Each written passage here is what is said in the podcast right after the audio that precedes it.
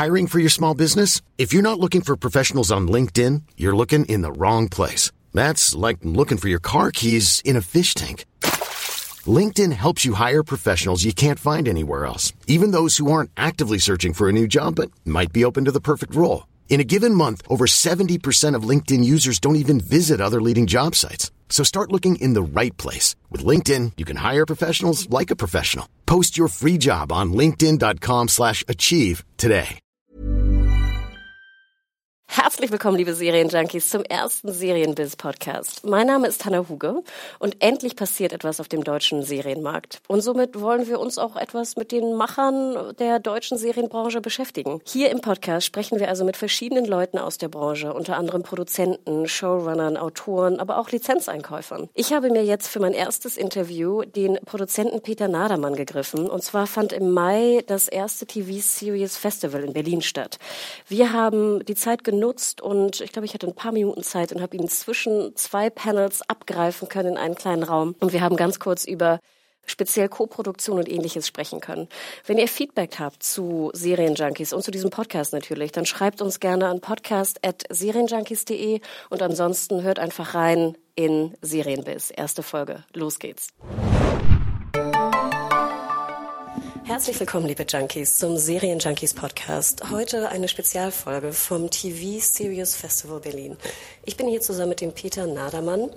Und zwar reden wir heute über Serien, deutsche Serien, speziell aber auch europäische Co-Produktionen. Denn das ist sein Spezialgebiet. Peter, stell dich doch einmal kurz vor, bitte. Hallo, ich bin Peter Nadermann, äh, Produzent und ihr kennt vielleicht äh, so manche meiner Serien, die ich produziert oder co-produziert habe, wie äh, The Killing, äh, Sarah Lund auf Deutsch oder Millennium oder The Bridge und viele andere. Da sind viele skandinavische dabei und im Augenblick arbeite ich auch wieder an mehreren sehr spannenden skandinavischen Serien bist hier ja beim Festival und ähm, wir haben ja auch als Serienjunkies mitbekommen, dass auf einmal Serien irgendwie boomen. Ich habe das Gefühl, jeder spricht über Serien auf einmal, was früher irgendwie weniger der Fall war. Und auf einmal will jeder irgendwie seine eigene Serie produzieren. Wie ist das für dich? Ist es momentan einfacher, auch speziell deutsche Serien an den Mann zu bringen? Ähm, nö, es ist eigentlich nicht einfacher, weil ähm, der Markt im Augenblick immer noch sehr getrennt ist. Ähm, jüngere Zuschauer sehen gerne Serien und ältere Zuschauer sehen eigentlich lieber Procedurals, das heißt Reihen mit 90 Minuten Filmen. Und im Augenblick haben wir schon eine Situation, wo diese beiden Formate sehr konkurrierend sind, was ja auch ganz spannend sein kann. Ich mache beides. Ähm, mich persönlich interessieren Serien mehr, weil sie moderner, weil sie jünger sind. Und gerade in Skandinavien, wo wir ja sehr viel mit Partnern arbeiten, gibt es immer wieder neue Konzepte und neue Ideen, die äh, spannende Serien versprechen. Arbeitest du denn momentan an einem Projekt, von dem du erzählen kannst? Ähm, Im Augenblick arbeiten wir, wir haben ja im Modus äh, 1 gehabt im letzten Jahr. Wir arbeiten im Augenblick sehr spannend an Modus 2, was eine ganz tolle Geschichte hat, äh, mit einem amerikanischen Präsidenten. Äh, mehr will ich jetzt nicht verraten. Ähm, wir haben eine schwedische Serie Springflut, äh, wo wir jetzt, wo die erste fertig ist, die dieses Jahr dann noch, noch im ZDF zu sehen sein wird. Und wir arbeiten an einer sehr spannenden schwedisch-dänisch-deutschen Koproduktion, die Greyzone heißt. Grauzone, ähm, was auch ein sehr, sehr starker äh, Stoff ist. Das Festival momentan ist ja auch so ein bisschen in der Hand der Autoren, möchte man ja fast sagen. Und speziell bei Koproduktionen gibt es ja auch höchstwahrscheinlich ein Writers Room. Wenn es jetzt eine dänisch-schwedisch-deutsche Koproduktion ist, sprechen Sie dann alle Englisch und schreiben Sie dann auch auf Englisch oder wie muss ich mir das vorstellen? Die Sprache des internationalen Films ist Englisch, klar, ganz eindeutig. Aber in dem Arbeitsprozess, das betrifft sowohl Autoren als auch Schauspieler, guckt man natürlich immer, dass jeder in der Sprache arbeitet, in der er am besten ist. Das heißt, wenn wir dänische Autoren haben, schreiben die natürlich in Dänisch und sind damit auch zu Hause. Wir übersetzen das dann nur immer wieder, um das natürlich an das ganze Team zu übertragen, dass auch der norwegische Kameramann das versteht und der belgische Setdesigner, sage ich jetzt mal. Also die Sprache der Kommunikation ist Englisch, aber die Leute arbeiten in ihren eigenen Sprachen. Hattest du denn schon Kontakt mit äh, Streaming-Anbietern wie Netflix äh, oder Amazon? Wir haben ja gerade gesehen, Amazon You're Wanted, erste deutsche Serie, Dark kommt jetzt ja von Netflix. Ähm, hattest du schon Gespräche mit den beiden großen Streaming-Anbietern zu einer neuen Serie? Ähm, wir sind da ständig im Kontakt. Ja, das sind neue Player auf dem Markt, die überraschend jung sind, sehr klug sind, äh, ziemlich genau wissen, was sie wollen und die auch sehr aktiv sind. Wir haben in diesem Jahr in Spanien ein großes Buchprojekt verfilmt. Das ist der mit Abstand erfolgreichste spanische Krimi, so ein bisschen so ein Millennium aus Spanien, was wir in Spanien dann als Reihe von Spielfilmen machen, auch ein bisschen wie bei Millennium.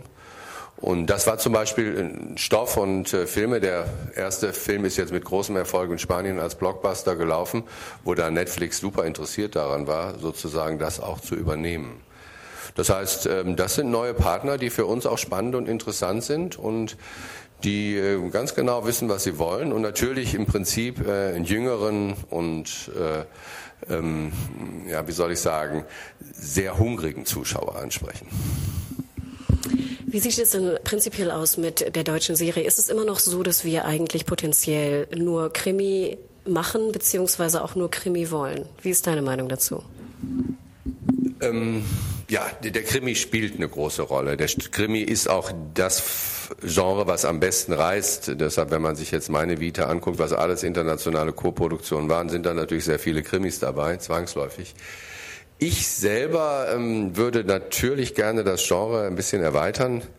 Wir haben uns ja auch an ähm, Serien beteiligt wie Die Erbschaft, Legacy, was eine Dramaserie war, was mir sehr wichtig war, um zu zeigen, dass man auch spannend erzählen kann, ohne dass man Leute umbringt. Äh, ich hätte das lieber, aber es ist äh, natürlich immer noch schwer, weil die Sender doch sehr, sehr stark auf Krimis ausgerichtet sind. Und wir arbeiten auch an einer deutschen Serie, die eigentlich kein richtiger Krimi ist, sondern eher eine Familienserie ist. Und ähm, mich, mich fesselt das sehr. Und ich glaube auch, dass der Zuschauer, der jetzt so viele Krimis gesehen hat, gerne auch ab und zu mal was anderes sieht. Ich glaube, da, da sprichst du den Serienjunkies aus dem Herzen. Wenn wir vielleicht noch mal so über die, die aktuelle ähm, Serienlandschaft, speziell aus den USA natürlich reden und dieses äh, schöne Schlagwort Peak TV äh, mal in den Raum werfen, im Sinne von, es gibt fast zu viele Serien und man weiß gar nicht mehr, was man schauen soll. Was schaust du denn persönlich gerade besonders gern? Ähm, was ich im Augenblick gerne sehe, da bin ich eigentlich jetzt, glaube ich, sogar ein bisschen spät, weil manchmal ist man, wenn man so in dem Prozess ist, muss man so viel machen, dass man so als Konsument ein bisschen nachhängt. Ähm, ich liebe Sons of Anarchy. Das ist eine Serie, die unglaublich gut gemacht ist, wie ich finde, ähm, die ich lange Zeit so ein bisschen ignoriert habe, weil das Thema mich nicht so interessiert hat. Also Rocker in Amerika war jetzt nie so ein Thema, was mich interessiert hat, aber das ist einfach ein Programm und da kann man sehen, es kommt überhaupt nicht darauf an, was man erzählt, und es geht vielmehr darum, was sind das für Charaktere, ähm, sind die interessant und wie ist es gemacht? Und das war auch heute in der Gesprächsrunde kam das ganz gut rum. Äh, und ähm, ja, das ist so ein Programm, was mich immer wieder anzieht, weil es so gut gemacht ist.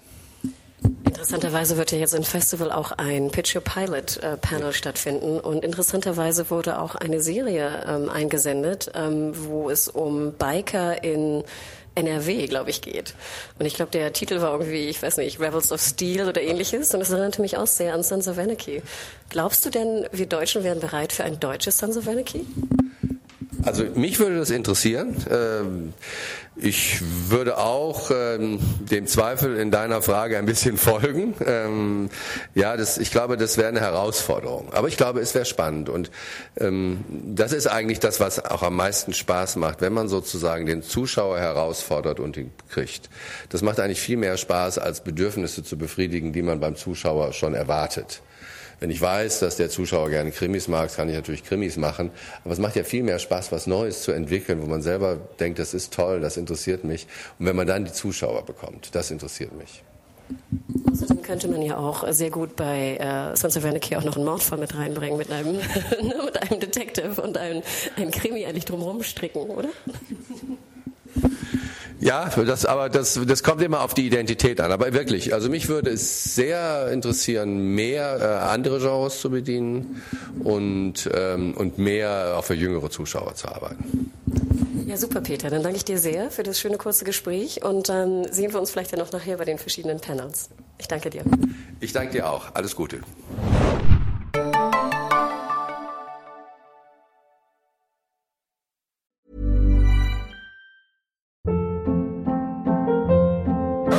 Hold up. What was that? Boring. No flavor. That was as bad as those leftovers you ate all week. Kiki Palmer here, and it's time to say hello to something fresh and guilt-free. Hello Fresh. Jazz up dinner with pecan-crusted chicken or garlic butter shrimp scampi. Now that's music to my mouth. Hello Fresh. Let's get this dinner party started. Discover all the delicious possibilities at hellofresh.com.